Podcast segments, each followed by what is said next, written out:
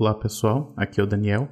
Eu queria primeiramente dar as boas-vindas a vocês. Eu fico muito feliz que vocês tenham retornado aqui ao podcast 7 Marte depois das nossas merecidas férias. E para esse episódio de hoje eu acho que eu preparei um conteúdo que é bastante interessante, porém ele ficou um pouco extenso.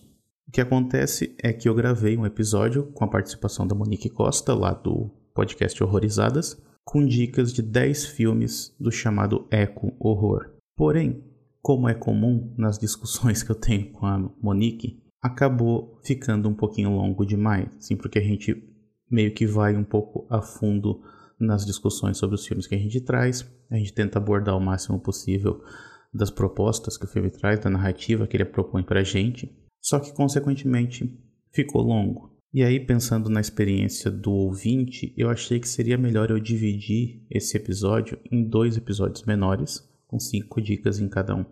Porque eu acho que assim vocês vão poder aproveitar melhor esse conteúdo que ficou muito, mas muito legal mesmo. Então agora, nesse primeiro momento, a gente vai iniciar o programa normalmente e nós vamos indicar cinco filmes. E aí o próximo episódio vai ser a parte final dessa gravação, que vai contar com as outras cinco indicações. Na verdade vai contar com dez indicações, porque a Monique ainda inventou de colocar umas menções honrosas ali no final.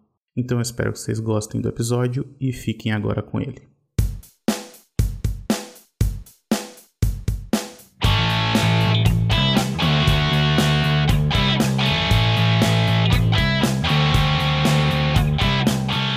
Saudações marcianas, eu sou Daniel Medeiros e esse é o 7 Marte, seu podcast sobre o mundo do cinema. No episódio de hoje, eu quero conversar um pouquinho com vocês sobre o chamado eco-horror, ou aqueles filmes em que o terror ele é proveniente da natureza. Pelo menos essa é a minha definição, mas a gente vai conversar um pouquinho mais sobre isso também. E aí, para falar comigo sobre esse assunto, eu vou contar com a participação de novo da Monique Costa, uma convidada recorrente aqui no podcast. Monique, seja bem-vinda de volta. Muito obrigada por mais um convite. É sempre bom participar aqui para a gente passar aí as nossas fatídicas três horas aí falando de filme e assuntos no aleatórios. Mínimo, né? E legal que hoje, por mais que eu não venha falar sobre filmes conhecidos, a gente vai acabar, né, trazendo o, o assunto recorrente, como sempre. Ah, sim, sim. É, assim, até porque, né, quando a gente vai. A estrutura do podcast continua sendo a mesma, né? A gente vai indicar para vocês 10 títulos, 5 de cada, que tem relação com o tema aqui estabelecido, e uma das.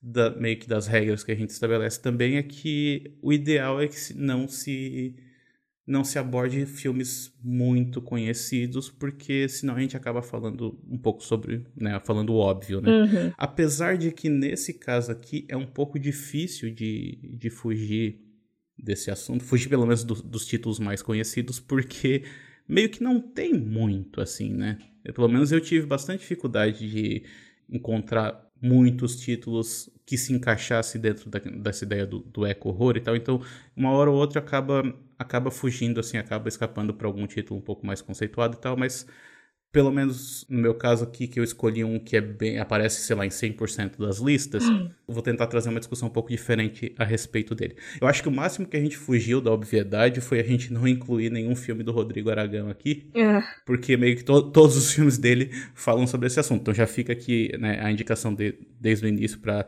qualquer filme do, do Rodrigo Aragão se encaixa, mas não vai aparecer aqui na nossa lista, até porque né, a gente, de novo, tentou fugir um pouquinho dessa obviedade.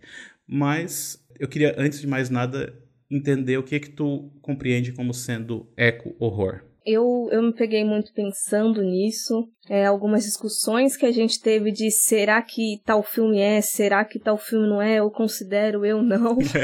Aí eu fiquei, que caralhos é, é horror. Assim, antes de tentar focar no assunto, eu sempre via é, filmes onde a natureza ela responde agressivamente, né? As influências negativas da humanidade sobre o meio ambiente. Só que nem sempre é assim, nem sempre é uma resposta direta, nem sempre tem uma, uma interferência de fato, assim, é, direta, né, dos humanos para que a natureza se revolte. Às vezes é só um processo natural da natureza, sendo bem redundante.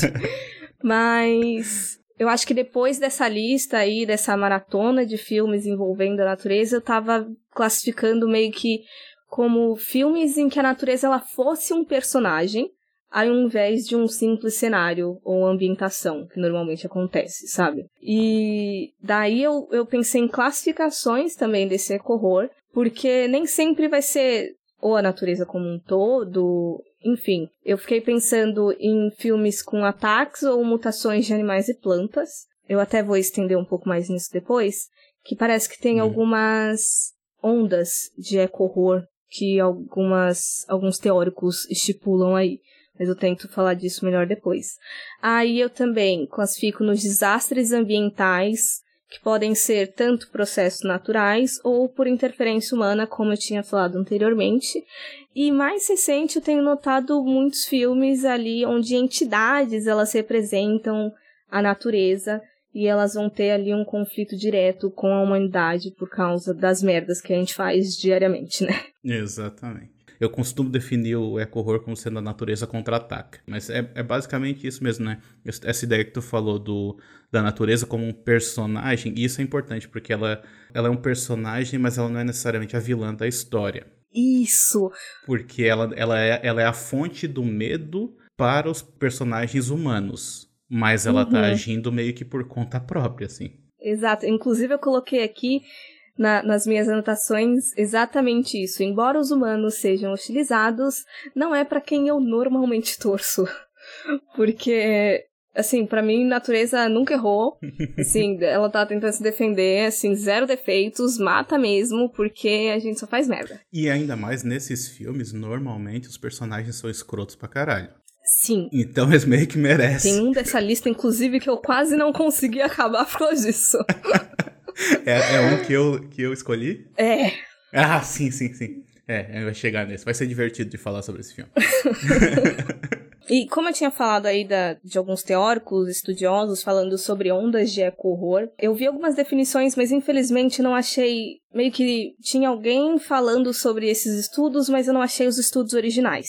Uhum. Mas eu entendi a classificação que fizeram aqui, eu acho que tem fundamento, por isso que eu trouxe, né? E aí eles falam sobre três ondas de eco-horror a primeira ali lá para 50 e 70, onde normalmente eles vão pegar, se aproveitar daquele contexto de guerra, né? Uhum. Que eu imagino de, de, bomba atômica. Sim. E eu acho que Godzilla, principalmente, é o que a gente vai pensar dessa época. Sim, Godzilla de uma coisa mais direta, daí, mas Godzilla é uma criação do, do Japão, né? Quando tu te traz para os Estados Unidos ali na década de 50, principalmente, tu tem muito filme de de monstro gigante. Uhum. Então tem um que eu gosto muito que é de formiga gigante, que é muito bom. Se chama, acho que O Mundo em Perigo, uma coisa assim. É muito legal. Isso. E aí parece que depois, nessa segunda onda, já vai tomar, que eu acredito que seja esse que você está falando, que são animais específicos, que eles até citam, tipo, como os tubarões, sapos, formigas, aranhas, ursos, e até Coelhos Gigantes. Não sei que filme que. Mas aí esse daí, esses aí não seria no. Ah tá, não é o Tubarão, então, por exemplo, do Spielberg, porque esse já seria década de 70. Então, é porque a primeira fala de 1950 até 70. E aí, tipo, a partir de 70 ah, tá. começaria essa segunda onda.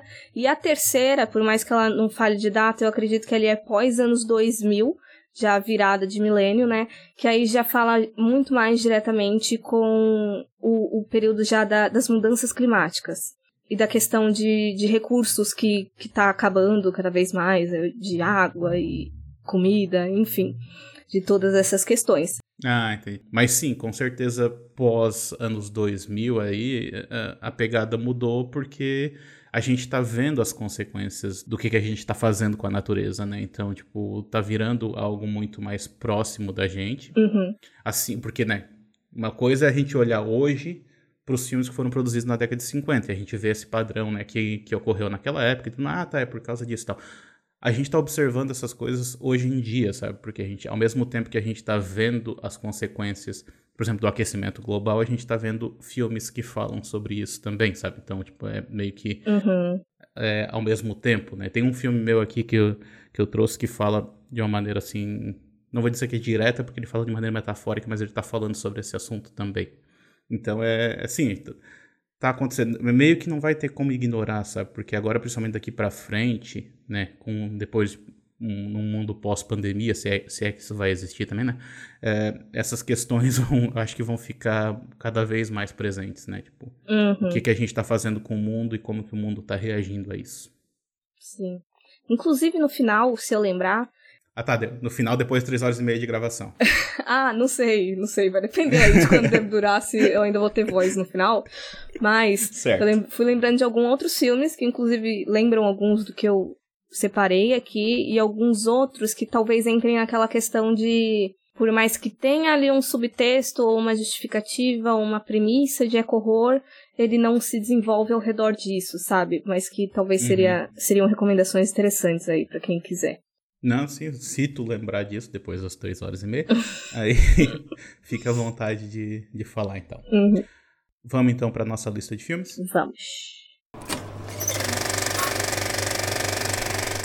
Então, eu vou começar aí com o filme Isolation, que, se não me engano, veio pro Brasil como Quarentena. O que é estranho, porque saiu um outro Quarentena aqui também, que foi o remake do Hack, né? Hum. Também saiu com esse nome. É, então, e, e, eu não. Quer dizer, eu entendo se chama Quarentena, mas eu acho que não faz juiz pro filme, não. Não, não é muito conectado aí. Mas acontece com frequência em traduções, né? It's a genetic abnormality. It happens in cases of embryo transfer, like in these tests. You expected this? I didn't. It's not my experiment. They're completely malformed. You knew about this? I'm going to have to quarantine the farm.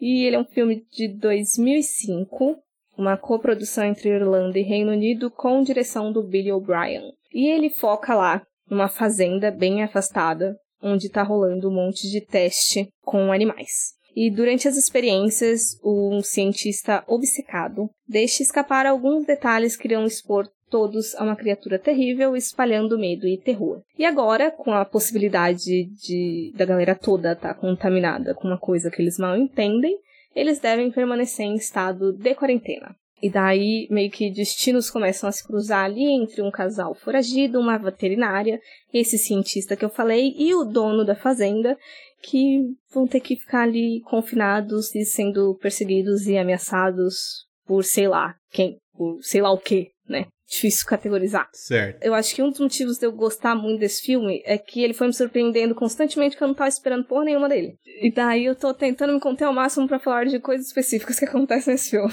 E, inclusive, uma das coisas que me surpreendem nesse filme é porque tem muito rosto conhecido ali, muita gente meio não sei, não sei, se necessariamente famosa ou é só porque eu vi numa bolha de cinema independente que eu reconheci muita gente, uhum. mas me surpreendeu que ele seja tão pouco visto. Não sei se pela época da falta de acessibilidade em 2005, mas enfim. E assim, das, da, do que a gente separou hoje, eu sinto que é o que me dá mais medo, por mais que seja completamente exacerbada as coisas que aconteçam ali, eu sinto ele muito real por questões ali de, da nossa sociedade de consumo e sobre essas modificações genéticas para que a galera aí consiga ter cada vez mais lucro através da, da, do agronegócio, né? Uhum. E eu fiquei, inclusive, lembrando de algumas consequências que a gente meio que já sofre disso, principalmente aí do público feminino, porque há um tempo atrás eu tava lendo uns estudos sobre como cada vez mais está tendo puberdade precoce nas meninas, incluindo aí primeira menstruação ou desenvolvimento corporal mesmo, assim, já acontecendo, tipo, ao redor dos sete anos, o que é muito perigoso, tanto por questões psicológicas, porque é muito complexo ali você você não tá casando mentalidade e corpo, né, o físico, e até como probabilidades maiores de para predisposições maiores para futuros cânceres, principalmente câncer de mama. Meu Deus. Isso tudo por quê? Por causa da alimentação, principalmente. Então, assim, esse filme me assustou muito. Faz sentido. por causa dessas questões. Porque os experimentos ali é, é, puramente por essa questão de, de lucro, né? Uhum. De você conseguir abater animais cada vez mais rápido e encher de hormônio e tudo mais. E, e eu acho que a gente já tem essas, esses problemas, a gente já está colhendo as consequências dessa alimentação, dessa quase compulsão do, do mercado, mas eu, eu, sinto que ainda pode ficar muito pior, até por questões de outras doenças, assim, já teve umas gripe aviária uhum. e tal, e, enfim, perigoso. Então, eu acho que por isso que esse filme me pegou tanto, assim. É, faz sentido. Nossa, é verdade. É, uma coisa curiosa é que, assim, quando tu colocou esse filme na tua lista, daí tu falou, ah, tem, tem um aqui, tal, não sei o que, o Isolation. Eu falei, pô, nunca ouvi falar e tal, né? Botei aqui para assistir. Logo que ele começou, eu falei, meu Deus, só peraí. eu já tinha visto esse filme eu não lembrava disso, tá ligado? Porque a hora que começou a aparecer o elenco, eu falei, meu Deus, olha só, tal pessoa tá aqui no Olha isso aqui também. Aí a hora que apareceu, tipo, a primeira cena, eu falei, peraí, eu acho que eu já vi isso. É marcante, né? Aquela, aquela cena lá. É Exatamente. Marcante. E aí eu já meio que, eu lembrava principalmente como é que acabava o filme, né? Então, tipo, ele é de quando? 2006, 2005? 5. 5. É, eu devo ter visto ali por 2010, coisa assim, então mas teve algumas coisas que já tinha me marcado na, na época, tanto é que eu lembrava depois, né? Depois, revendo assim, eu fui lembrando. Mas teve muita coisa que eu não lembrava e que eu, eu gostei bastante, assim. Tipo, por exemplo, tem uma coisa que ele faz, né? Tu falou dessa questão, assim, de não, não detalhar exatamente o que, que é a, a ameaça, né? E o, o próprio filme uhum. também não faz... O próprio filme também faz isso, né? Porque ele, por exemplo, ele usa muito da câmera tremida para esconder essa ameaça, sabe? Então, tipo, tu não, tu não vê direito o que que tá acontecendo. Uhum. É, ao mesmo tempo, existe um, um, terror que é um terror muito, muito, muito próximo da nossa realidade, né? Porque tem uma cena ali de um, de um parto de uma vaca que é um negócio assustador, tá ligado? Tipo, é. a maneira como aquele negócio acontece, que daí ele amarra os pés do, do bezerro e fica puxando com uma corda, uns negócios, e depois o bicho não tá respirando, ele tem que ficar girando Sim. no ar, assim. Meu Deus do céu, o que, que é aquilo ali, sabe? Tipo, e aparentemente isso é algo comum, né? Eu acho que é uma, acredito que seja uma prática comum. É. E eu falo acredito pelo seguinte, que eu acho que, eu não vou dizer que isso é um defeito nem nada, mas a única coisa que eu, vendo o filme, assim, eu sentia falta de alguma coisa, assim, é, eu não sei se você vai concordar comigo também, eu, eu senti um pouquinho de falta de contextualização, e contextualização não necessariamente do, do que está acontecendo ali, porque eu acho que ele não precisa explicar muita coisa, eu acho que a quantidade de explicações que ele dá pra gente é suficiente, mas eu digo contextualização no, no funcionamento daquele ambiente mesmo. Hum. É, pensa o seguinte, toda vez que tu vai ver um filme assim, tipo, sei lá, um filme, uma narrativa mais clássica, assim, que vai, ah, vai se passar todo num, num único ambiente. Pensa no, sei lá, aquele, o Homem nas Trevas, lá, o sobre o cara cego lá dentro da casa, que o pessoal hum. vai. O que, o diretor faz na, no, logo no início? Ele, ele passeia com a câmera pela casa toda, mostrando elementos da casa que vão ser importantes depois, sabe? Então, tipo, se é um martelo Sim. em tal lugar, uma coisa assim. E daí, quando a pessoa chega lá e pega aquele martelo, fala, ah, tá, lembro, lembro disso porque tava na cena inicial, uma coisa assim, né? Aqui nesse filme aqui, ele tinha umas horas assim, por exemplo, ah, tá correndo para ir para tal lugar para tentar fazer uma máquina lá começar a funcionar, mas eu não faço ideia do que, é que aquela máquina vai fazer quando ela estiver funcionando, sabe? Sim. E aí eu, ele fica tentando criar tensão em cima de alguma coisa que pessoalmente para mim não funcionava, porque eu não sei o que, que vai acontecer quando aquilo de lá ligar, sabe? Aí, ah, não tá ligando, não tá funcionando, não tá funcionando. Tá, mas ok, né? tipo, eu senti isso muito, não necessariamente com elementos, que nem se deu o exemplo da máquina, eu tava muito mais perdida naqueles personagens. Tipo, a gente sabia, eu entendia muito bem o que estava conectando eles, assim, conforme as coisas vão se desenvolvendo, mas algumas questões passadas dele, que o filme às vezes meio que foca, mas ele não te deu informação suficiente para saber no que ele tava focando, digamos. Eu senti um pouquinho disso. Por exemplo, quando ele sugere ali um relacionamento entre o é... dono da fazenda e, e isso meio que não leva a lugar nenhum, né? Sim. É, entendi. Não, mas é, eu entendo, também tem, tem um pouco disso também, né? Mas uh, eu foquei muito nessa, nessa questão assim do, do funcionamento daquele lugar, porque não é algo que a gente tem acesso normalmente, uhum, né? Não é então, comum, assim, não é um ambiente comum. Não é um ambiente comum assim que todo mundo sabe como é que funciona e tal, e ele depende muito, me parece, desse, desse contexto assim. Uhum. Então, para mim é, fica um pouco estranho, mas nada que que atrapalhe assim, né? Só uma questão, como tu falou dessa questão do do passado desses personagens, né? Que uhum. tá lá, mas também não chega assim a incomodar, por exemplo, né? E aí tem uma coisa que eu notei no final é, desse filme e de alguns outros também dessa lista aqui, que eu acredito que vai, eu acho que tem alguns outros, até tem um acho que tem, que é a ideia que eu acredito que vai mudar daqui para frente, eu espero que mude daqui para frente. Porque assim, o filme se chama Quarentena ou Isolation, Isolation, né? E tem uma coisa que ele se foca nos personagens que estão em quarentena, só que eles meio que não sabem por que, que eles estão. Consequentemente, as pessoas que tentam forçar esse isolamento, forçar essa quarentena, elas são vistas como vilãs do filme. Sim. Nesse, principalmente nesse caso aqui. Eu acredito, e eu gostaria muito de acreditar, que daqui para frente isso vai mudar. Porque a gente sabe hoje em dia que os verdadeiros vilões são aqueles que quebram a quarentena. Sim. E não aqueles que tentam fazer ela funcionar, sabe? Mas eu uhum. entendo que nessa época, né, tipo, a gente tá lidando com, com, a, a, com uma ficção, assim, né? Tipo, é a mesma coisa quando saiu o filme Contágio. A gente viu aquilo e falou, nossa, que louco, mas um negócio desse nunca vai acontecer, né? Irreal. E, e aí tu vê e tipo, parece um documentário dos dias de hoje, sabe?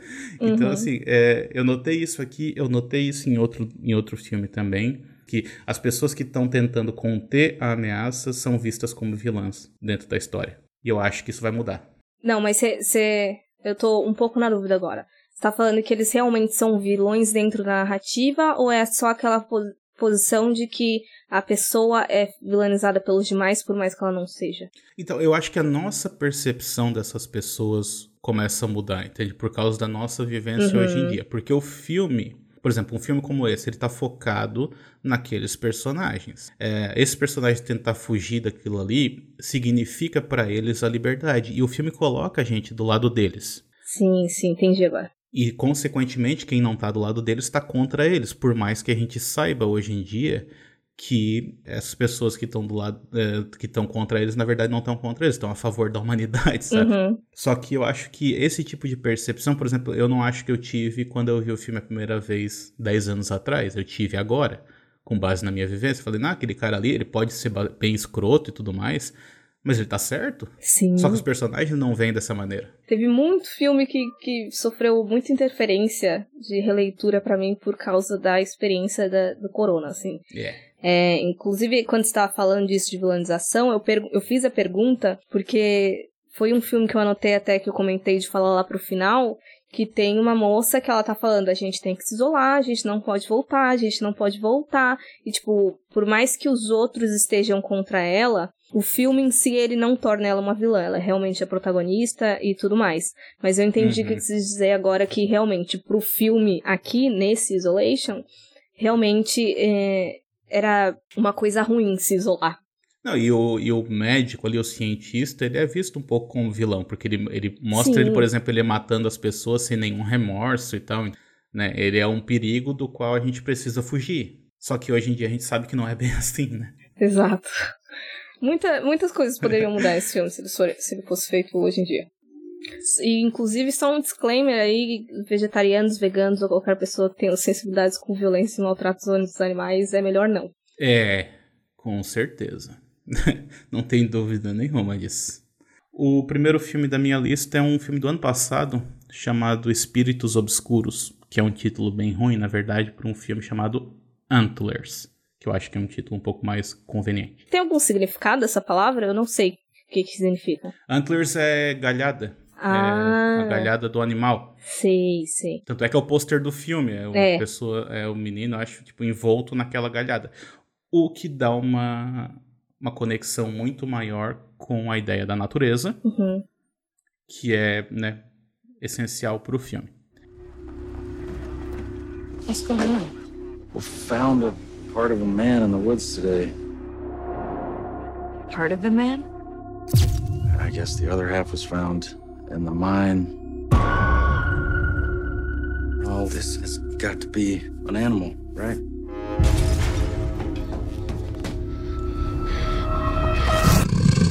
No animal that I've ever seen.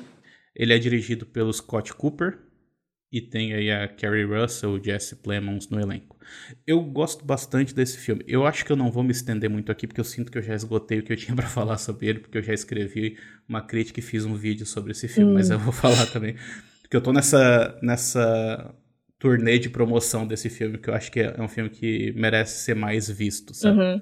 Ele, não foi, ele meio que passou despercebido, até porque eu acho que ele sofreu muito, assim, com atrasos, porque apesar de ele ter sido lançado no ano passado, ele foi gravado em 2018. E isso eu acho que é muito importante para talvez para a apreciação do filme como um todo. Hum. Ele, basicamente ele conta duas histórias. A primeira história é de uma professora de ensino médio, assim, de uma cidade bem pequenininha, que ela tem um certo trauma do passado. E eu digo assim que ela tem um certo trauma do passado porque isso meio que é mencionado, mas não, não chega a ser de fato explorado ao longo da narrativa, sabe? Tem uma sugestão do do alcoolismo dela também uhum. em diferentes momentos do filme, assim, só que meio que isso não, não leva a lugar nenhum. Serve apenas para mostrar a desolação da personagem, o que sim, isso sim é importante para a história, né? Então, é, uma, uma dessas histórias é focada nela, ela voltou, ela saiu de casa bem nova e voltou recentemente para casa, ela tá morando na mesma casa onde ela cresceu. e ela mora com o irmão dela.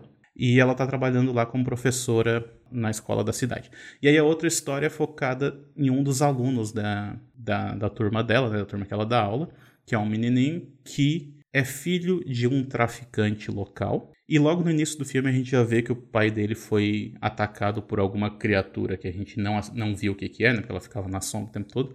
Mas isso trouxe consequências bem sérias para ele, né? Porque é, ele não morreu, só que agora ele, esse cara tá trancado dentro do, do quarto da casa dele e é alimentado por animais mortos que o filho dele encontra pela estrada. E o que é pior é que ele não tá sozinho dentro desse quarto. Ele também tá lá o irmão mais novo desse menino, ou seja, tá um pai e filho trancado lá, se alimentando de animais mortos, enquanto uma criança tava meio que sozinha em casa. Uhum. Essa é a ambientação, tipo, é, sei lá, os primeiros 15 minutos do filme, basicamente.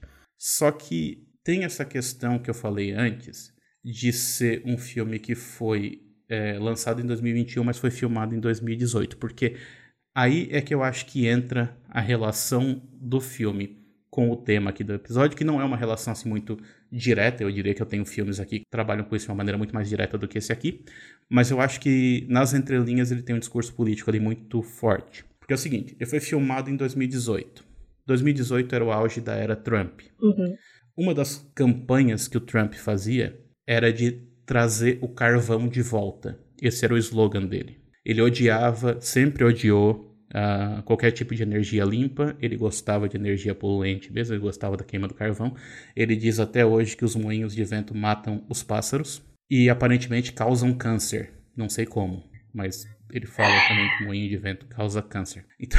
Eu, eu, eu, sinto meu cérebro derreter toda vez que eu ouço qualquer fala do, do Trump ou do Bolsonaro. Eu, eu sinto que, que eu sou afetada diretamente. Porque parece que alguém sabe, tipo assim, vamos inventar a coisa mais absurda possível. Mas uhum. não, não é, não é, não inventou, ele falou isso mesmo, sabe? Então, é nesse nível. E aí o que acontece? Então, essa questão, essa temática da, né, do carvão, da, da indústria do carvão, era um tema forte para o Trump. E aí é um tema forte aqui para esse filme também, porque ele tanto o início quanto o final do filme acontece numa mina dentro de uma mina de carvão. A criatura, seja lá o que ela se, que ela for, porque eu não vou falar o que, que é, né? Mas ela sai de dentro dessa mina. O que sugere então que, digamos assim, ela estava lá soterrada, ela estava lá adormecida e ela foi acordada pela ganância dos homens, sabe? Mais ou menos como uhum. tipo, no, no, primeiro Senhor dos Anéis lá que eles falam, que eles entram lá na, nas minas lá do, dos anões e falam assim, os anões foram gananciosos, eles cavaram fundo demais, daí vem o bicho lá e mata Gandalf. Basicamente é isso. É, eu acho que é mais ou menos por aqui, sabe? E eu, eu, acho que essa, essa ameaça do filme, ela, ela reforça muito desse, desse discurso anti né, energias poluentes. Porque, por exemplo, é, por onde ele passa, ele deixa brasas queimando no, ao redor, assim, né? Tipo, no, no, céu, assim, né? E quem tem contato com ele, quem se torna infectado por essa criatura, começa a emitir uma luz incandescente do pulmão, assim, como se o pulmão estivesse queimando por dentro, sabe? Uhum. Então, então, assim, é, tem muitas dessas metáforas que eu acho que o filme trabalha, ao mesmo tempo em que ele mostra também que a ambientação ali onde eles estão, né, que é uma cidadezinha pequena, é, ela é cheia de cenários vazios, ela é cheia de, por exemplo, tu vê claramente que existe muito desemprego naquela cidade, que as pessoas não são felizes, que a ambientação é toda cinzenta também, sabe? E eu acho que isso também tem relação, porque, né, e, e sendo aquela uma cidade que se alimentava principalmente do lucro das minas de carvão, e essas minas foram fechadas de acordo com a lógica do filme também, né? A indústria de carvão lucrou bastante do governo Trump. Aumentou seus lucros né, no governo Trump. Mas uhum. ela não criou empregos. O Trump, ele conseguiu aumentar, digamos assim, ele conseguiu aumentar o salário dos bilionários. Mas a promessa de emprego que ele fez, ele não cumpriu, sabe? Então, tipo assim, as pessoas que estavam dependendo disso, elas continuaram sem emprego, enquanto uma meia dúzia de pessoas enriqueceu ainda mais. Então, eu acho que tudo isso tá por trás desse filme, sabe? Ele, ele ele aborda esse tema ao mesmo tempo que, na minha opinião, ele funciona bem como um filme de terror também, sabe? Eu gosto muito, por exemplo, da direção do, do Scott Cooper, porque esse é o primeiro filme de terror que ele faz. Ele não é um uhum. diretor de terror, ele tinha feito aquele Aliança do Crime antes. E eu gosto muito quando vem esses diretores são mais conceituados, assim, que resolve fazer terror, porque é diferente de quem começa no terror para fazer outras coisas, sabe? O cara uhum. foi, foi pro terror porque ele queria realmente fazer. E eu acho que ele, o que ele faz funciona muito bem, sabe? Por exemplo, tem uma questão da apresentação do monstro, assim, como ele vai apresentando o monstro aos poucos pra gente. No primeiro uhum. momento a gente só escuta ele, depois a gente só vê, sei lá, um, um pedaço dele, alguma coisa assim. Depois a gente vê sombra. ele fora de foco. É, uma sombra, ou então fora de foco. Aí no final ele bota a câmera na cara do monstro. Né? E é um uhum. negócio bem impactante mesmo. Então eu gosto demais desse filme aqui. É, esse contexto que você me deu, eu não tava sabendo, de verdade. Eu sinto que melhorou um pouco, porque assim, é, tem duas coisas que esse filme faz que eu não gosto, mas é uhum. questão de coisa pessoal, praticamente, Sim. sabe? Não é que eu acho que é ruim necessariamente, é que eu não gosto. O primeiro que você deu uma ideia aí já é a questão como abuso de construção de personagem. Uhum.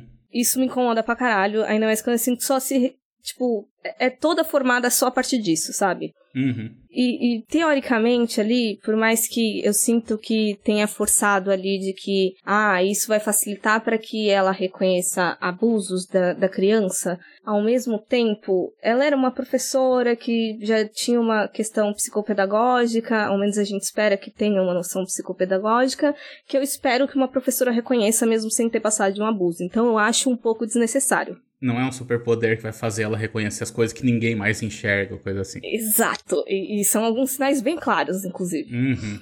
Mas enfim. E um outro problema, mas aí. Talvez por eu já ter visto muito também, não necessariamente um problema só desse filme, é que quando. Eu tô com medo de falar porque eu tenho medo de dar spoiler, que eu ia falar que é esse uso de, de figuras folclóricas de outras culturas, digamos. Uhum. E quando você me coloca um personagem ativo uns, numa cena de só uns dois minutos, pode dar uma palestrinha. Porque nesse caso em específico, eu também acho que, que a mitologia por si só, tipo, até por causa desse contexto que você deu e tal, da, da era do Trump e tudo mais, da, da questão das minas, já é poderosa o suficiente. E, enfim, é, é uma questão minha. Então, essas foram Não, duas entendo, questões entendo. que juntas aí eu já fiquei, ai, de novo. Mas, enfim, duas coisas que eu gostei, agora já que eu falei de duas coisas que eu não gostei, é a questão da criatura mesmo que você falou. Eu gostei muito de como trabalharam, de toda a estética, de todo o designer da criatura. Eu gostei de como foi inserido dentro da narrativa. E a questão que eu normalmente não gosto, mas dessa vez eu gostei, de quando tem um, um, um tom sobrenatural, mas quando colocam uma investigação policial junto, porque eu acho que é muito fácil de ser pecar, de não fazer mais sentido ou de um lado ou do outro. Só que dessa vez eu senti que foi feito bem, essa mescla. Foi bem equilibrado, né? Foi, foi tipo, trazia a gente pro pé com os pezinhos no chão, até por tratar por temas muito caros, assim, que, que, precisam de uma certa sensibilidade, então a gente espera que tenha algum, como é que eu posso dizer, alguma resolução no mundo real, digamos. Uhum. Então, eu acho que dessa vez foi feito bem. Normalmente eu, eu condeno muito alguns filmes, porque sempre acaba pendendo mais pra um lado e o outro você fica, como assim não fizeram tal coisa, sabe? É por isso que o Exorcista é tão bom, né? Porque ela esgota todas as possibilidades dela que a ciência, que a medicina poderia ajudar. Tipo, eu, eu, não, eu fiz tudo, assim. Aí chega nos últimos 15 minutos, tá, então tenta um exorcismo porque não sobra mais nada pra fazer. tá tipo, não, não tem mais o que tu pode fazer. Uhum. Então é isso. Sim, é uma coisa que eu acho que você tem que tomar muito cuidado, assim. Você às vezes eu até prefiro que abrace um lado de uma vez e simplesmente, sei lá, esqueça que, que existe legislação no filme, ou então abraça tudo de uma vez o suspense e tal, e deixa bem estabelecido que é só uma metáfora ou uma alucinação de alguém, sabe? Uhum. Mas enfim, dessa vez eu, eu senti que casou bem. É, faz sentido, é, é verdade. E.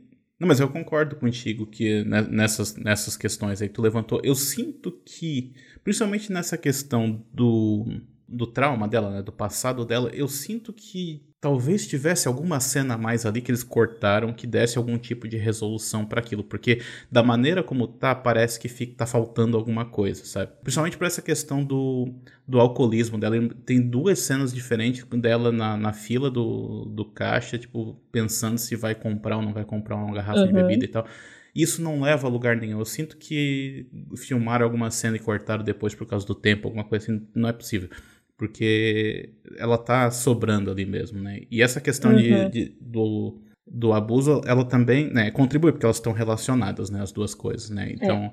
É, parece que vai levar a algum lugar e, e não leva, né? Então, como eu já vi esse filme, a primeira vez que eu vi esse filme, isso me incomodou bastante também. Como eu já vi recentemente de novo, que eu fui escrever sobre ele e tal, né? Aí eu pensei, tá, vou tentar olhar então para as outras coisas, quais são as outras qualidades. Daí, principalmente essa visualidade do filme, eu acho muito interessante, sabe? Mas sim, não tem como negar uhum. que, que tem defeitos também. Mas ainda assim, eu acho que é um filme que, pelo menos, ele merece ser visto, sabe? Porque ele, meio, ele quando ele passou no cinema, ele Sim. passou muito despercebido, assim. Ele foi lançado ali no final de 2021, assim, meio que ninguém viu. Acho que agora, pelo menos, dá tempo de, de conhecer, sabe? Inclusive, quando a gente gravou o nosso episódio de Perspectiva, foi até a Isa que lembrou desse filme. Mas, tipo, ela também não tinha visto e, e, ela falou justamente isso, de que, nossa, saiu, ninguém viu, ninguém falou e passou, assim. Aí eu, é, tipo, como a gente já tinha conversado sobre esse episódio, né, da gente gravar, eu já sabia que eu ia ver eventualmente, mas eu também não tinha nem opinião para formar sobre, porque não tinha lido nada sobre ele. A única pessoa que eu tinha ouvido falar tinha sido você. É. É, inclusive eu, eu participei de uma da live do Instagram lá do Boca do Inferno, falando sobre melhores filmes uhum. de terror do ano e tal, não sei o quê. E eu fiz questão de lembrar desse filme também, porque ele também já tava passando despercebido lá na, na hora da conversa, tá ligado? É, meu próximo, então, aí seguindo minha cronologia de filmes de horror, vai ser o The Bay, que eu acho que não teve nenhuma tradução no Brasil, ainda bem, em partes. É, é um filme de 2012, estadunidense, com direção do Barry Levinson, sei lá se é assim pronuncia, e com um roteiro do Michael Wallach. Good morning, Maryland. I am in Claridge, the host of our annual July 4th party. Oh my god! This is the CDC. We're in the middle of some kind of viral outbreak. It's eating their organs, intestines, liver, it goes for kidneys. There's something wrong with the water. E ele é um documentário. Eu não sei se isso afasta ou aproxima pessoas, mas ele é um documentário. E ele é focado nos acontecimentos no, de um incidente misterioso na cidade de Claridge, em Maryland. E sem como é que ele começa, assim, meio que sem razão aparente, os moradores eles começam a morrer e o que tem em comum é que eles tiveram um contato com a água local. E o que eu acho interessante aí que é uma cidade costeira, né? Uhum. É, praia, aparentemente, ele, pelo pouco contexto que a gente tem, é muito baseado em pesca, principalmente em caranguejo, eu acho, siri, não sei. Eles têm todas umas competições ali, aquelas coisas típicas estadunidenses de quem come mais, né? Bem saudável. E. é, é. É, é, é, a personificação do consumismo esse país.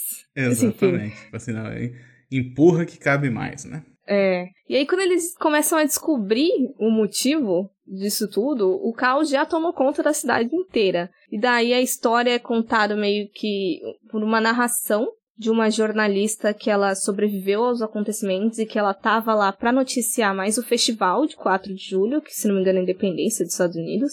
Uhum. Só que tem toda uma no local tem todas as coisas mais focadas na, na cultura da cidade, né, dos hábitos locais dos moradores. E daí a gente vai acompanhando a história através da, principalmente da narração dela e de filmagens encontradas que, de acordo com ela, foram finalmente liberadas aí por uma espécie de hacker, pelo que eu entendi.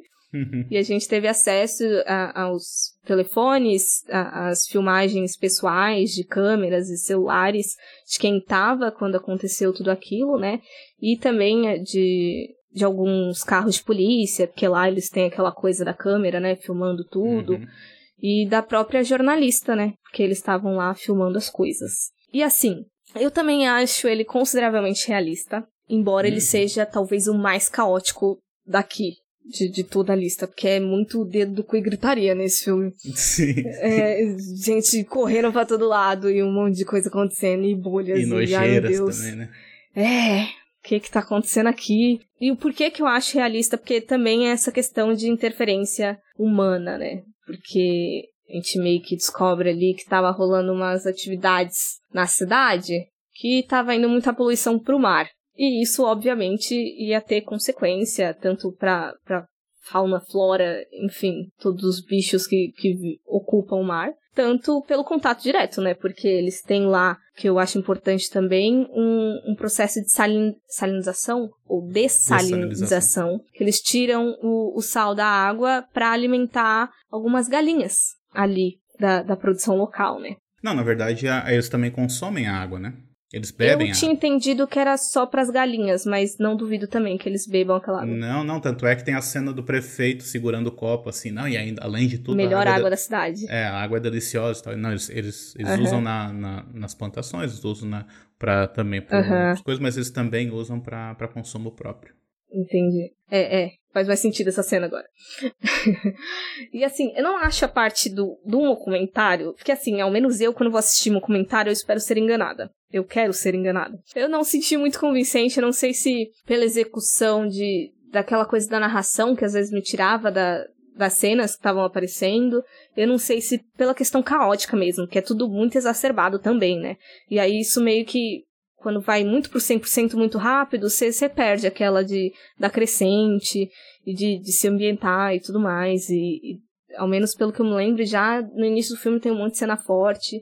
Uhum. E a gente já espera todo um desastre, né? Então isso me tira um pouco, mas que eu falo que eu acho realista é, é por causa disso, porque também a gente sabe de muito desastre ambiental, de, de radiação, de toxina, de coisa química, biológica que vai parar na água e, e entra em extinção alguma, algumas alguns seres vivos ali do local e tudo mais, na, no mar principalmente, derramamento de óleo, enfim, é, é essa parte que eu acho mais realista, né? Uhum.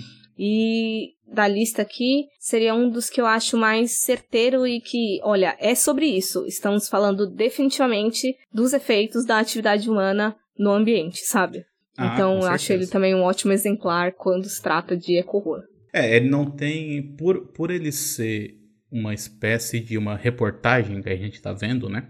Ele, uhum. ele não tem muita ambiguidade, assim, né? Ele fala assim, ah, eu tô falando sobre isso, daí tipo assim, ah, as galinhas têm relação com isso. Ele corta para um vídeo mostrando as galinhas, depois ele já corta para a consequência disso. Então, tipo, é, eu acho que faz parte dessa, dessa linguagem de, de reportagem mesmo que a gente está vendo, né? Porque mais do que um documentário, um documentário, é, ela é uma repórter, né? Então, assim, ela, é. ela, ela trata aquilo como sendo a história que ela está contando. Então, eu imagino aquilo ali sendo exibido, sabe, num, problema, num programa de de jornalismo mesmo, sabe? Então é muito assim direto da maneira como eles apresentam. Uhum. Assim, ó, ó, tem isso daqui, isso aqui causou isso daqui, por causa disso aconteceu isso aqui. Então, tipo, realmente não, não abre espaço para ambiguidade porque não é a proposta ali. Uh, ao mesmo tempo, é assim, uma das coisas que eu acho mais surpreendente disso tudo é que o, o diretor Barry Levinson, ele tinha 70 anos quando ele fez esse filme.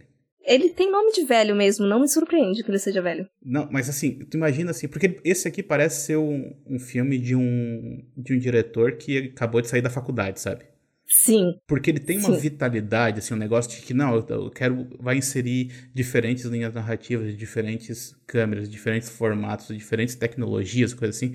E aí tu vê que é um senhor de 70 anos que tá comandando tudo isso. É muito estranho, assim, porque ele, ele tem essa vitalidade toda, assim, que é uma coisa impressionante, sabe? É, é impressionante uhum. a maneira como ele conduz aquilo ali, que ele não se perde em momento nenhum e é, e é tudo muito extremo mesmo, né? É, é um negócio, como tu falou, assim, já começa, já começa com os dois pés, só vai piorando, assim, né? Eu achei isso muito curioso, né? É, aquele momento assim do, do found footage em que tava meio que todo mundo querendo experimentar, porque aparentemente esse negócio aí tá dando certo, né? É, ao mesmo uhum. tempo, eu acho que ele tem essa, essa característica assim, ainda de início de found footage, o que é uma coisa estranha, porque ele já é ali 2012? 12. 12. É, inclusive eu tô vendo aqui no IMDB que ele, ele tá no IMDB com o nome de Incident in, in Claridge, que é o nome da cidade. Né? Hum. Né? Não sei se saiu assim. Mas então, apesar dele ser, assim, já meio que nessa. passando por uma segunda fase assim, do Found Footage, ele ainda tem muitas das características do início, que é assim, de, ter, de sentir a necessidade de explicar de onde que tá vindo cada uma das filmagens que ele tá mostrando ali. Hum. Sabe, o Found Footage, depois de um tempo, ele largou mão disso. Porque ele deixou de ser esse recurso encontrado, né, essa filmagem encontrada, para ser essa filmagem que tá meio que acontecendo em tempo real, sabe?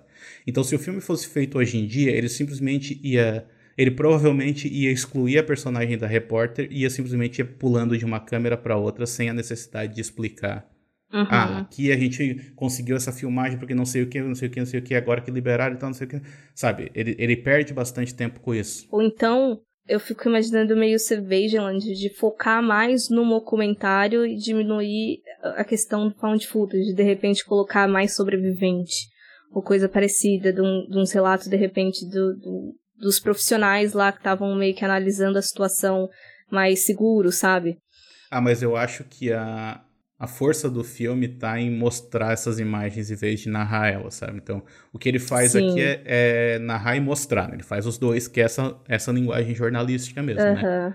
Que, de novo, tá encaixado perfeitamente em cima da linguagem que ele tá adotando aqui. O que eu quero dizer é que pode parecer um pouco cansativo, principalmente para quem vê bastante found footage, porque parece repetição, sabe? Ele tá Sim. explicando pra gente, daí depois ele explica pra gente de novo e tal, mas, mas assim, é, era uma característica do. Né, tu pega o filme, por exemplo, do. Quando o Romero foi pro, pro Found Footage também, que ele fez lá o Diário dos Mortos, também é bem explicadinho, assim, da onde que a gente conseguiu cada uma dessas filmagens e tal, não sei o quê.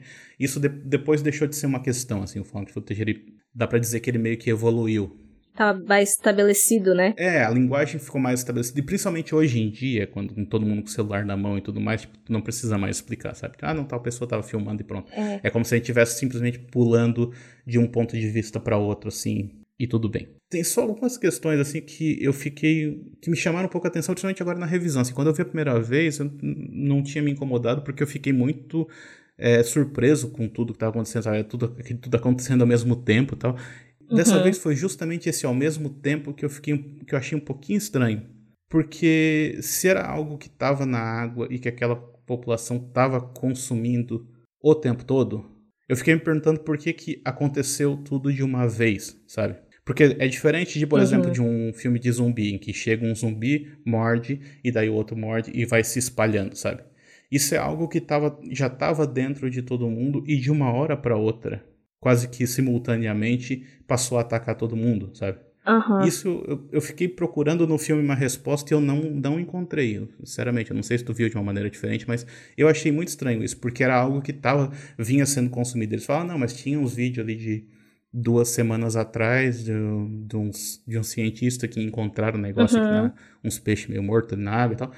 Mas ao mesmo tempo, o fato de ser quase que simultâneo, porque tudo acontece no período ali do que? De Assim, quando começa a acontecer a questão de uma hora, assim, já tá acontecendo é. com todo mundo, sabe? E não é uma coisa que tá um transmitindo pro outro, já tá dentro de todo mundo.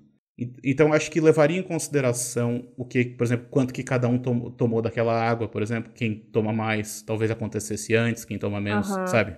Sim.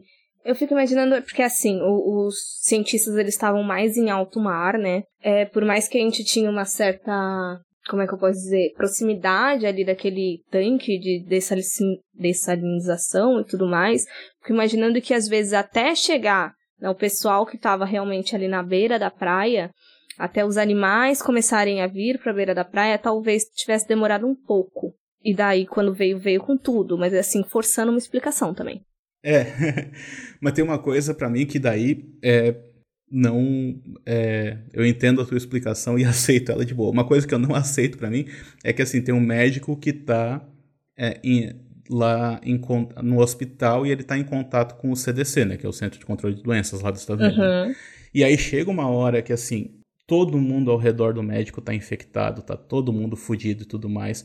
E aí o CDC fala para ele: foge daí, Vaza. vai embora como que o Centro de Controle de Doenças tá falando pra uma pessoa possivelmente infectada fugir do local, Sair tá ligado? Tipo, é o oposto do que a gente falou do filme anterior ali, né? Tipo... Pronto.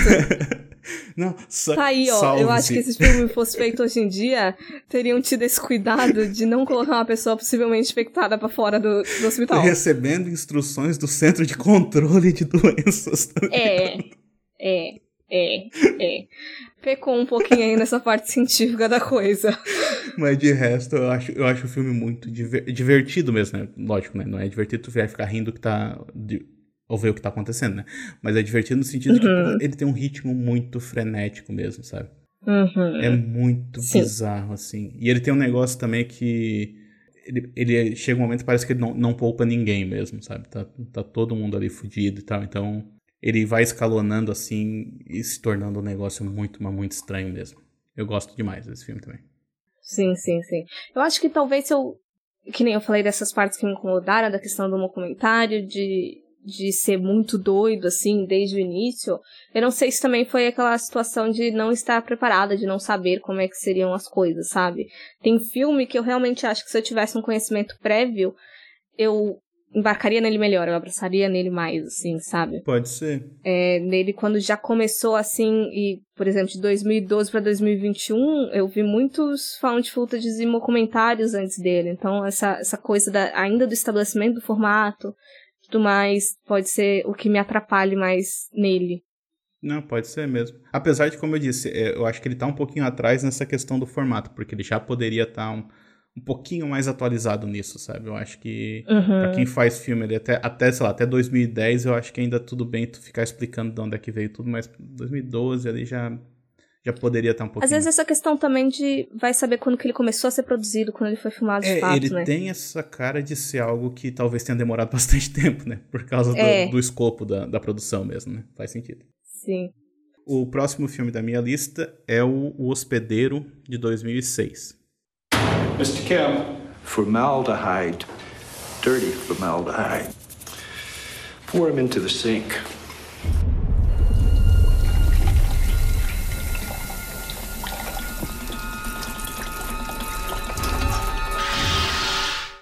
Esse é um filme dirigido, é um filme coreano, né? Dirigido por um cara assim, acho que razoavelmente conhecido, que é o Bong Joon-ho. Só um pouquinho só. É e acho que é um cara que tem futuro aí, talvez. Acho que vale a pena acompanhar o trabalho do cara, dar uma chance para ele, né? É, e esse é um filme que ele mostra então um monstro que emerge lá do rio Han, em Seul, e começa a atacar as pessoas. Aí esse monstro, em certo momento, assim, ele, ele sequestra uma menininha e a família deles vai então tentar resgatar essa menina. Eles, meio que todo mundo acha que a menina morreu, mas eles acham ainda que ela tá viva, então eles vão resgatar ela. Então eles têm que se unir, porque a família em si ela é toda problemática, assim, meio que um irmão não fala com o outro e tal, mas eles têm que se unir para poder resgatar a menininha. Assim, primeiro, eu gosto bastante desse filme. Eu dei uma, resu uma resumida, assim, bem resumida mesmo na, na sinopse, tá? Porque eu acho que eu, eu, quero que as pessoas descubram esse filme, assim, quem não viu ainda. E principalmente porque, né, hoje em dia, o cinema coreano ele tá em alta, né? Cinemas, uhum. o audiovisual coreano mesmo. Cultura coreana, né? K-pop aí. Nossa, nem fala, nem fala. Que mais. minha namorada se viciou nisso daí, acho que agora não tem mais volta, tá ligado? Daí... Inclusive, assim, mas eu tô tentando contornar isso a meu favor, porque, consequentemente, como ela se viciou no K-pop, e mais especificamente no BTS, né? Aí é. ela começou a se interessar mais pela cultura coreana. Aí eu pensei, ah, eu vi aí uma ah. oportunidade, então, né? Aí ela viu o Parasita, por exemplo, né? Que é o outro filme desse diretor, caso você não tenha reconhecido o nome dele. Aí depois ela viu também esse Hospedeiro aqui. Aí agora eu já tô, assim, num trabalho aí pra fazer ela ver o Old Boy. E eu vou te falar que, assim, uh. a gente tá namorando há 12 anos. Deve fazer uns 10 anos que eu tento fazer ela ver o Old Boy, tá ligado? Mas olha, eu acho que você tá forçando um pouco de BTS pra Old Boy. Não, mas ela tá interessada em ver. Então eu acho que eu, acho é, que eu vou chegar lá. É um passo. Eu vou chegar lá, ligado?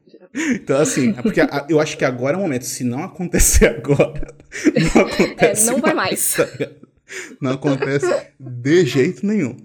Mas eu acho que agora é o momento. Então, é, inclusive, né, acompanhem aqui, porque eu vou ter, não sei quando, mas vai ter também um episódio de 10 filmes de terror sul-coreanos, tá? Eventualmente vai sair, então fiquem de olho aí também. Mas então, é, hoje em dia esse cinema, esse cinema, esse audiovisual tá em alta, né? Mas se você parar pensar assim, 2006 não tava tanto, porque assim, a, a Coreia ela ficou é, fechada durante muito tempo, né? Então assim, ela, ela teve essa política assim de começar a se abrir para o mundo ali a partir do final da década de 90, mas a gente, assim, principalmente no cinema, a gente começou a ver mais produções coreanas a partir do início dos anos 2000. E o Old Boy, ele foi um, por exemplo, que meio que catapultou isso, né? Na verdade, antes do Old Boy, eu vi um outro filme chamado Medo, que é o A Tale of Two Sisters. Ah, sim. Que é de, que é, eu acho que esse talvez tenha sido um dos primeiros, assim, que eu vi. Daí o Old Boy veio com tudo, né? Por causa que ele veio lá com o aval do Tarantino, ele veio com o prêmio em Cannes e tal, veio com tudo. Mas aí ele parecia essa novidade, sabe? Do tipo, olha só esse tipo de cinema estranho que está sendo produzido lá, sabe? Que aí o povo ainda confundia muito com o cinema japonês, achando que era a mesma coisa, mas é um negócio à parte mesmo, né?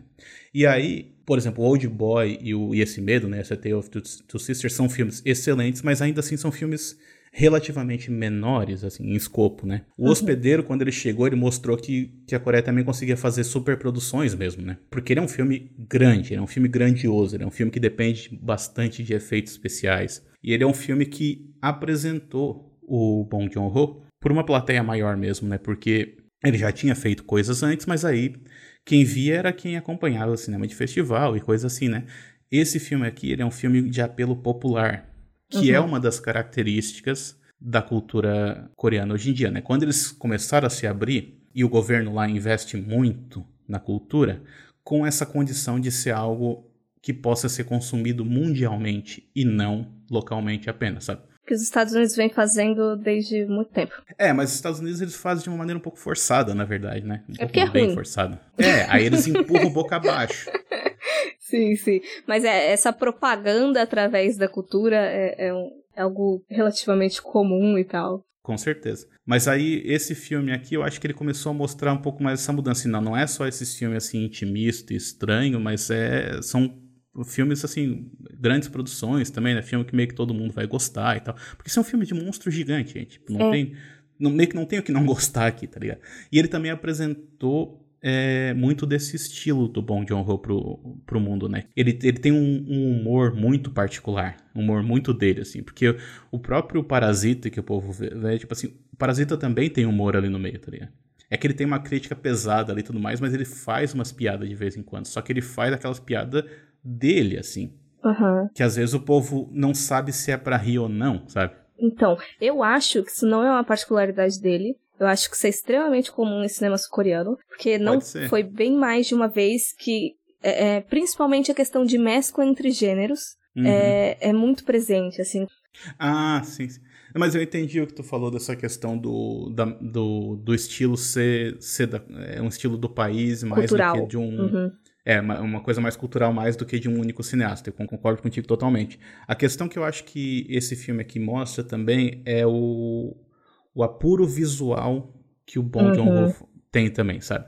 Uhum. Que aí eu acho, é isso que eu, que eu defino como sendo o estilo dele, assim, porque primeiro, visualmente tu consegue reconhecer o filme dele, e aí ele também tem esse humor, sabe? E aí principalmente em ali em 2006, coisa assim, a gente ainda não não estava acostumado com esse humor. Uhum. É como tu falou, hoje em dia a gente vê assim tudo isso e fala, ah, tá, é, né, é desse jeito mesmo e tal. Mas no começo ali, dos anos 2000 era um negócio muito estranho, sabe? Uhum. Mas ele é, é voltando aqui para a temática do episódio, ele é um eco-horror desenhado, assim. Eu gosto particularmente da cena, da sequência inicial, assim, que ele mostra a criação e o crescimento do monstro meio que sem mostrar nada, na verdade. Então tu tem ali uma cena de um cara despejando os líquidos ali na pia, aí uhum. alguém vai lá e fala: "Não, mas esse daqui vai cair lá no rio". Ah, não tem problema. Continua. Ele corta para dois pescadores que estão pescando e faz: "Olha aqui, tem um peixe estranho aqui". É, ah, o peixe foi embora. E, tipo, filmado de longe, tu não tá vendo nada. Né? Depois já tem um cara que vai pular da ponte e fala: "Tem algo na água". E esse algo é grande, ou seja, tipo assim, tu viu desde a da concepção até o crescimento do monstro sem tu ver nada, na verdade, ele não te mostra absolutamente nada, porque tudo que ele filma, ele filma de longe, sabe? Uhum. É o cara de costas, é, é, tipo. E aí e tu entende todo esse processo meio que sem saber quanto tempo que se passou naquela sequência inicial ali, sabe? Esse é o, é o domínio que esse cara tem da narrativa. É, é uma coisa impressionante. E aí o que é mais interessante disso tudo, que daí de novo eu volto para essa questão do estilo dele, assim, né? É que depois de fazer tudo isso, pensando agora também se for fazer um comparativo com a narrativa é, ocidental, né? Com, por exemplo, o que eu falei aqui do Antlers, né? Depois de fazer tudo isso, tu, tu imagina que ele vai então esconder o monstro para deixar para revelar só no final. Só que ele mostra o monstro na cena seguinte, tá ligado? Tipo, no primeiro ataque do monstro, ele já mostra o monstro por inteiro, assim. Ele só esconde mesmo naquela sequência inicial, assim, para depois ele, ele já mostrar o monstro por completo, assim. E aí fica mostrando o monstro o tempo todo, o tempo todo, o tempo todo. É muito, mas muito bom mesmo. Filmaço mesmo. Sim. Ele eu não cheguei a rever pra, pra gente gravar. Não faz tanto tempo assim que eu vi. Porque eu tinha um certo preconceito com ele, não por ele ser sul-coreano, mas que nem você falou assim, ah, é um filme de monstro gigante, não tem como a galera não gostar. Eu normalmente não gosto de filme de monstro gigante. Então Não, eu tava. Tu tá, tu tá, errado, tu sabe, né? Eu, eu, tô, eu aceito, eu aceito estar errado de vez em quando. Mas aí eu tava achando que ia ficar muito mais só essa questão de sobrevivência de monstro gigante, por mais que eu soubesse que monstros gigantes eles têm um sub, subtexto ecológico, mas não imaginei que fosse focar tanto. Então, para minha surpresa, quando o filme, como você falou, já começa inserindo toda a causa, toda a gestação da monstruosidade ali que vai aparecer, eu fiquei muito impactada também no final, quando ele vai para aquela contenção, né? Eles vão meio que pro uhum. hospital. Enfim, muita coisa ali que eu não achava que fosse que fosse mostrar que o filme desse fosse focar e focou. Então, assim, eu entendi o, o, as milhões de vezes que pessoas me falaram para assistir esse filme, porque ele realmente é muito bom, assim, muito mais do que as pessoas poderiam me falar que ele era. E essa questão de gênero, assim, para mim, cinema asiático é sempre um prazer ver, porque às vezes é umas caralhadas de duas horas que eu nem sinto, porque é muito bom. porque tem, tipo, cinco filmes diferentes ali no meio, né? É. Tem uma comédia, tem um drama, tem, tem de tudo ali. E ele é bem casado, porque às vezes eu sinto que tem uns filmes que ele tenta mesclar ou temas ou gêneros, enfim, formatos diferentes, e você sente que são três cortes truncados ou coisa parecida, uhum. mas esse não, tipo, ao mesmo tempo que você consegue identificar cenas específicas, você não consegue desvincular uma coisa da outra. É, é muito é, bom. É verdade. É muito bom. Olha, meu próximo, eu sinto que ele dá uma boa casadinha com o filme anterior que eu falei, o The Bay, porque ele é o The Beach House de 2019, mais uma produção estadunidense aí, com direção e roteiro do Jeffrey Brown. No one's been here in months. It's beautiful. I love you, you know. I love you too. Does anyone need a refill? Yes, please. Have you seen this out here before? It's in the trees. It's all over. Something in the air. I felt a little lightheaded before. I feel good.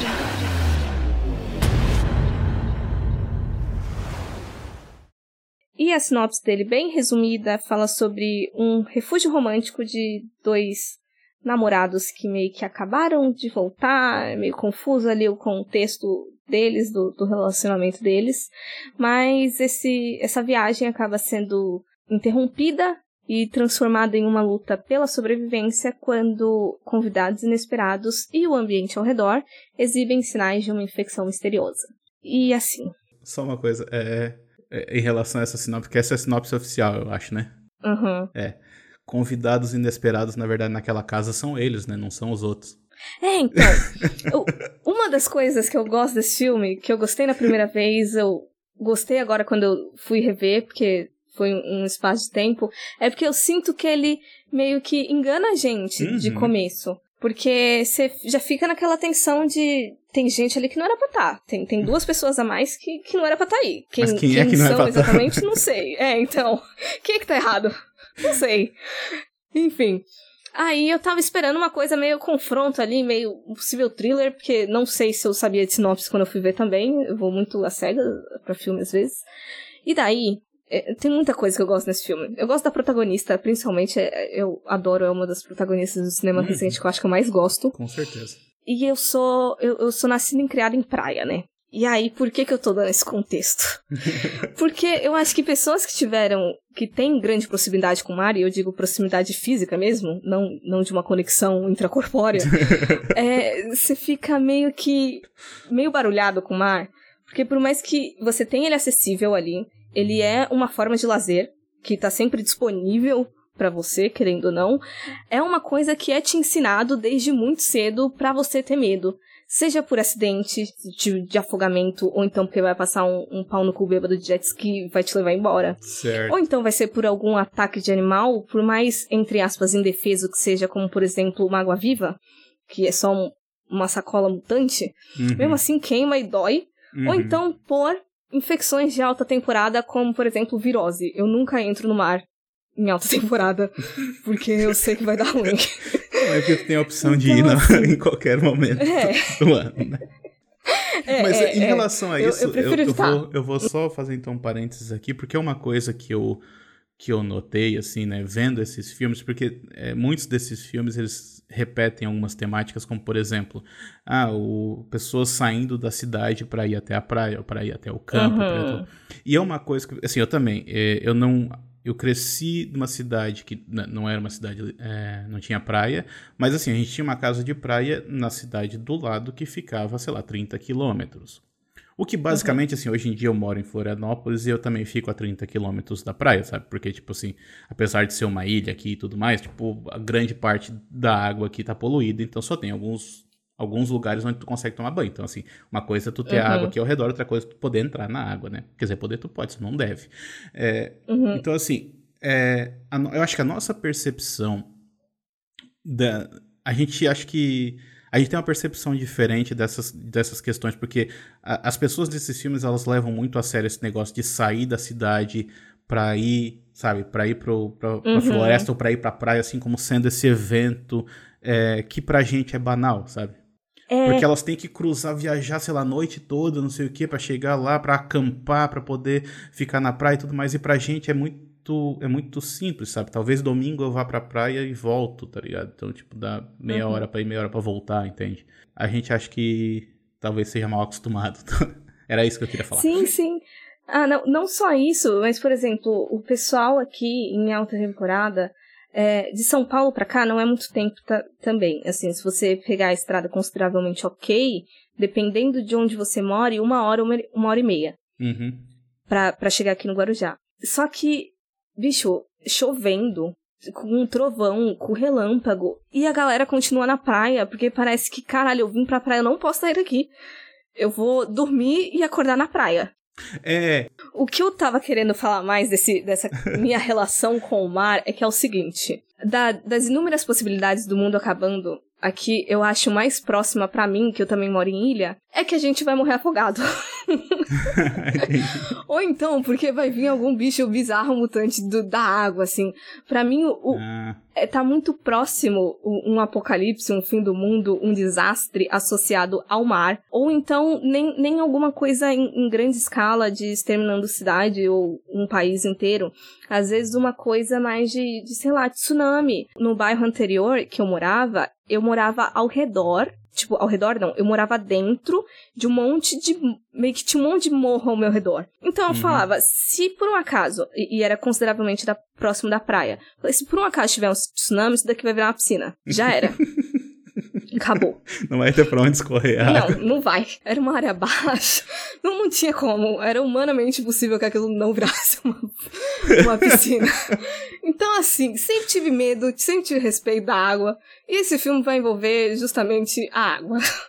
Yeah. Então, eu gosto muito dele. É, e, e, também porque ele vai envolver ali um terror cósmico, não necessariamente pela justificativa dos acontecimentos, porque outra coisa que eu gosto dele também é que ele não justifica muita coisa, né? Ele até não. tenta explicar assim de leve, mais ou menos pra gente não ficar tão solto, mas ele vai mostrar a insignificância humana, que eu também acredito muito, que a gente Isso. não é nada no meio do universo. E a gente pode ser exterminado num, num piscar de olhos. Enfim. As, eu também gosto das sutilezas, assim, que por mais que eu tenha falado que ele meio que engana a gente daquele possível. Eu não sei se home invasion seria o termo certo, mas aquele possível confronto entre convidados na casa, né? Ele também uhum. vai dando outras dicas ali num foco de. Meu Deus, por que, que a água tá mole? Que, que você já deveria estar prestando atenção. É uma lesminha estranha que aparece na escada e coisas desse uhum. tipo. Enfim, gosto muito desse filme por todos esses motivos aí que eu enumerei. Não, eu concordo contigo plenamente. Porque essa questão da, da insignificância humana, eu acho que é o, é o que mais pega, assim, né? Porque, primeiro, a gente tá vivendo isso de novo. Não tem como tu não relacionar, sabe? Porque o que ele tá falando é isso. Ele tá falando das complexidades do corpo humano, do corpo humano como sendo né, esse, é, essa máquina aparentemente perfeita, só que ela só é perfeita se todos os seus componentes estiverem funcionando certinho. Qualquer coisa que entre ali no meio para prejudicar, ela vai quebrar com todo o funcionamento da, da, máquina, sabe? A ideia do grão de areia dentro do relógio. Né, um negócio pequeno ele vai fazer tudo parar de funcionar. Então, o que, que o filme está mostrando, tá falando pra gente? Que não é porque a gente é complexo, o corpo humano é complexo, que ele é mais forte, na verdade isso é uma fraqueza. Seres fortes uhum. são aqueles que são mais simples, porque eles sobrevivem melhor em condições mais extremas por mais tempo, talvez, né? Que é o caso desse filme que, que ele mostra, que ele mostra que seja lá o que for a ameaça, ela tá vindo do fundo do mar e ela tava lá há muito tempo, muito antes, talvez dos seres humanos estarem por aqui, e vai provavelmente tá depois também, sabe? Então, tipo assim, e é um ser simples. Aí, de novo, se tu for comparar com um vírus e o que, que um vírus está fazendo com todo o funcionamento do mundo, sabe? Tipo, não tem como a gente escapar dessa, desse tipo de comparação também, apesar de que, de novo, uhum. ela não uhum. foi planejada, que esse filme foi feito antes, até onde eu sei. Mas ele dialoga também com, com a atualidade, não tem como, sabe? Tipo, todo, todo o maquinário aqui, Sim. todo né, funcionamento, tanto do corpo humano quanto da sociedade, está sendo prejudicado, está sendo né, colocado em risco por um ser que a gente não consegue nem ver. Então, tipo, é. É sobre Sim. isso que esse filme fala. Então, infelizmente, ele é, ele é extremamente atual, né?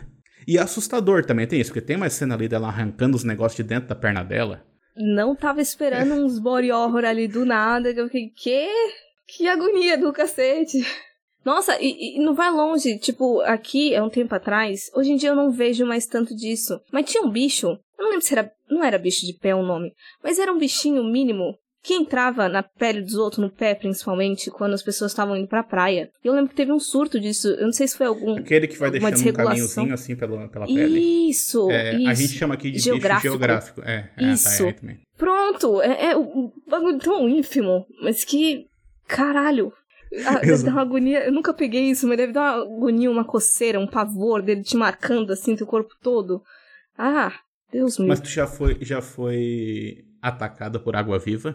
Não, a maioria eu já vi muito aqui, mas elas já estavam mortas, que parecia aquele saco de água, sabe?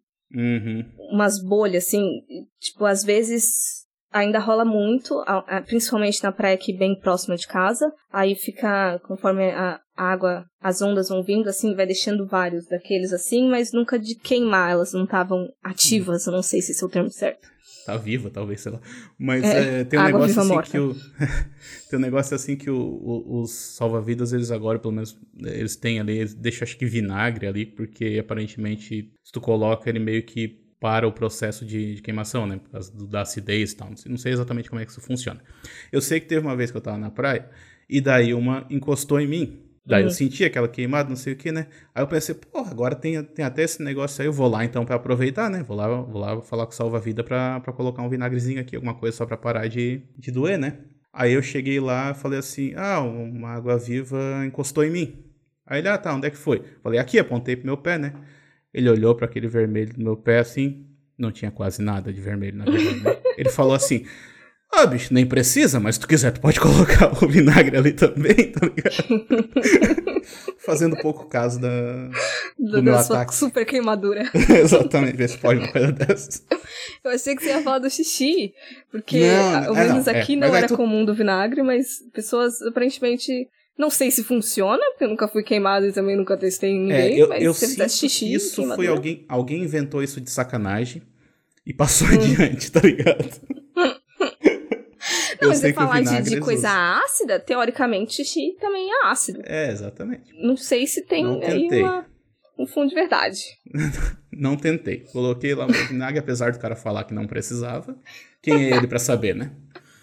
É. O que, que um, profissional gabaritado instruído isso Vai tem saber a saber sobre isso? Nada. Nada, absolutamente nada. Não sabe da minha dor. não sabe o que eu tô passando. Ai, gente. Olha, eu acho que não tem momento mais propício pra gente terminar esse episódio do que depois da história trágica do dia em que eu fui atacado por uma água viva. Então, a gente vai ficar por aqui. A gente volta com o restante dessa duologia sobre eco-horror no próximo episódio. Eu espero que vocês tenham gostado e eu espero vocês lá também. Até a próxima, então. Tchau, tchau.